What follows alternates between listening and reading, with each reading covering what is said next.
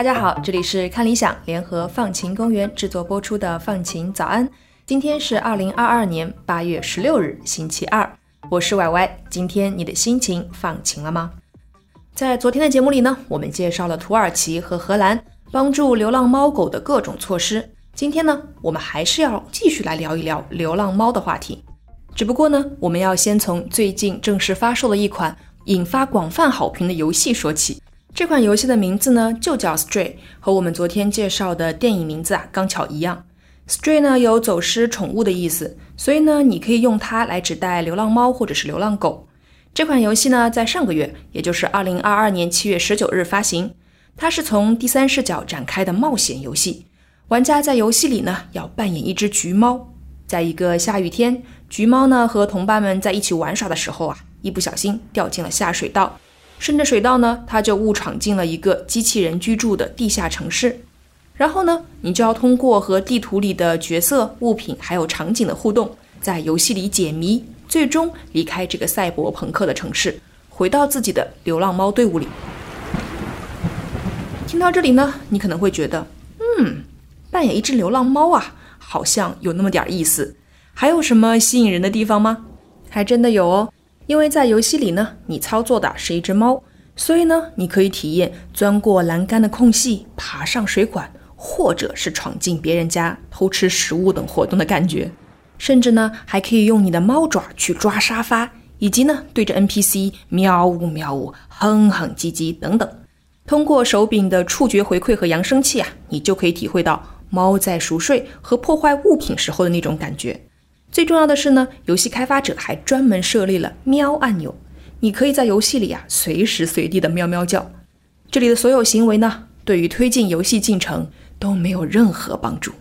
但是呢，它们啊都是猫咪在真实生活里会做的事情。这款游戏的开发团队呢是位于法国蒙彼利埃的 Blue Twelve 工作室，主创人员们呢对于香港的九龙城寨很感兴趣，不知道大家了不了解九龙城寨啊？那里曾经呢是世界上人口密度最高的地方之一，而且啊是一个三不管地带，所以呢充斥着潮湿、阴暗、逼仄的气息，再加上闪烁的霓虹灯，整个就是所谓赛博朋克风格的灵感来源吧。在这个游戏里呢，城市和设计都结合了这个元素，设计师们建造了一座像九龙城寨一样的城市，有着高度集中的建筑和各种闪烁的霓虹灯。那之所以把游戏的主角确定成一只猫呢，是因为他们受到了工作室创始人的橙色虎斑猫 Merta 的启发。Merta 呢，也曾经是一只流浪猫，在法国街上的一辆汽车下被发现的。现在大家都叫他老板。我也在文稿页放上了他的照片。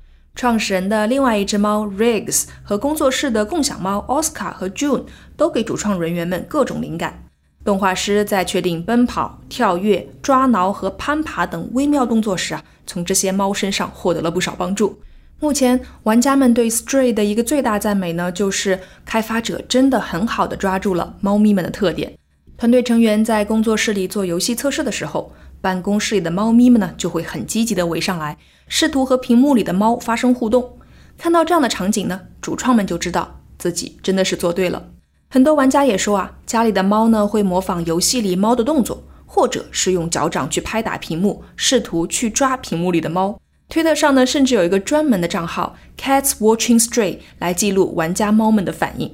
说到这里呢，你是不是觉得，嗯，这是一款做的很用心的单人游戏？它可以让人类更加了解猫咪，尤其呢是那些流浪猫们的生存状态。不过它还不止只有这个特点，更重要的是啊。这款线上游戏居然真的帮助了真实生活里的流浪猫，你们会相信吗？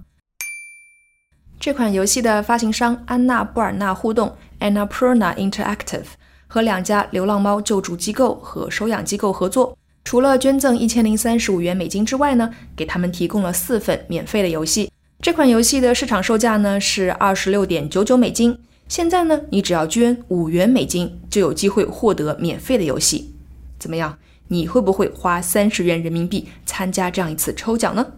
总之呢，在一周的时间里啊，其中一家流浪猫救助机构就收到了七千美金，差不多呢是四万七千多元的人民币。所以呢，这就意味着有一千四百人参与了抽奖，而这其中呢，有五百五十个人并不是流浪猫救助机构的已有捐赠者。甚至有人从欧洲的德国和马耳他给这个位于美国的流浪猫救助机构捐款。除了获得资金的支持，对于救助机构来说呢，扩大了捐助者的信息库，对他们的工作也很有帮助。除此之外，安娜布尔纳互动公司还和纽约的一家猫咖啡兼领养机构合作。公司呢向咖啡馆捐赠了一千美金，同时在一周的推广期内呢，预约的客户可以到店里购买 Stray 的周边产品，以及在猫猫们的围绕下玩二十分钟的游戏。在一群猫咪的围绕下扮演一只猫给他们看，感觉好像怪怪的，但是我确实还很想试一试。美国北岸动物联盟 North Shore Animal League America 说，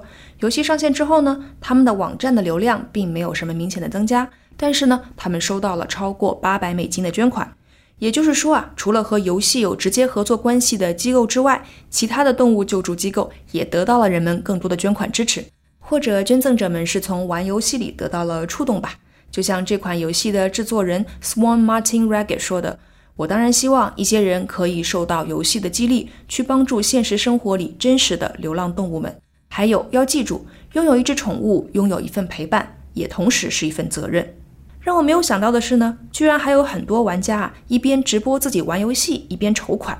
对，那个感觉就是，嗯，还能这么操作吗？其实呢，最近几年在美国，通过直播玩游戏来筹集善款，已经不是什么特别新鲜的事情了。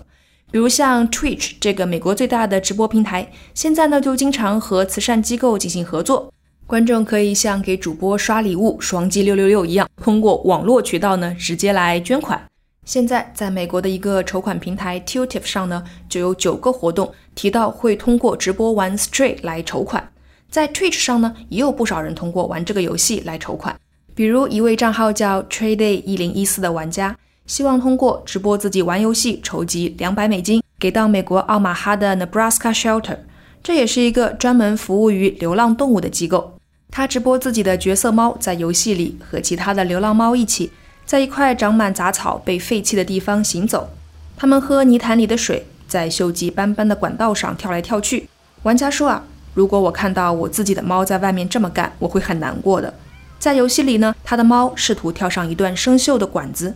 但是管子突然断裂了，橘猫掉进了无尽的黑暗里，这就是整个游戏的开始。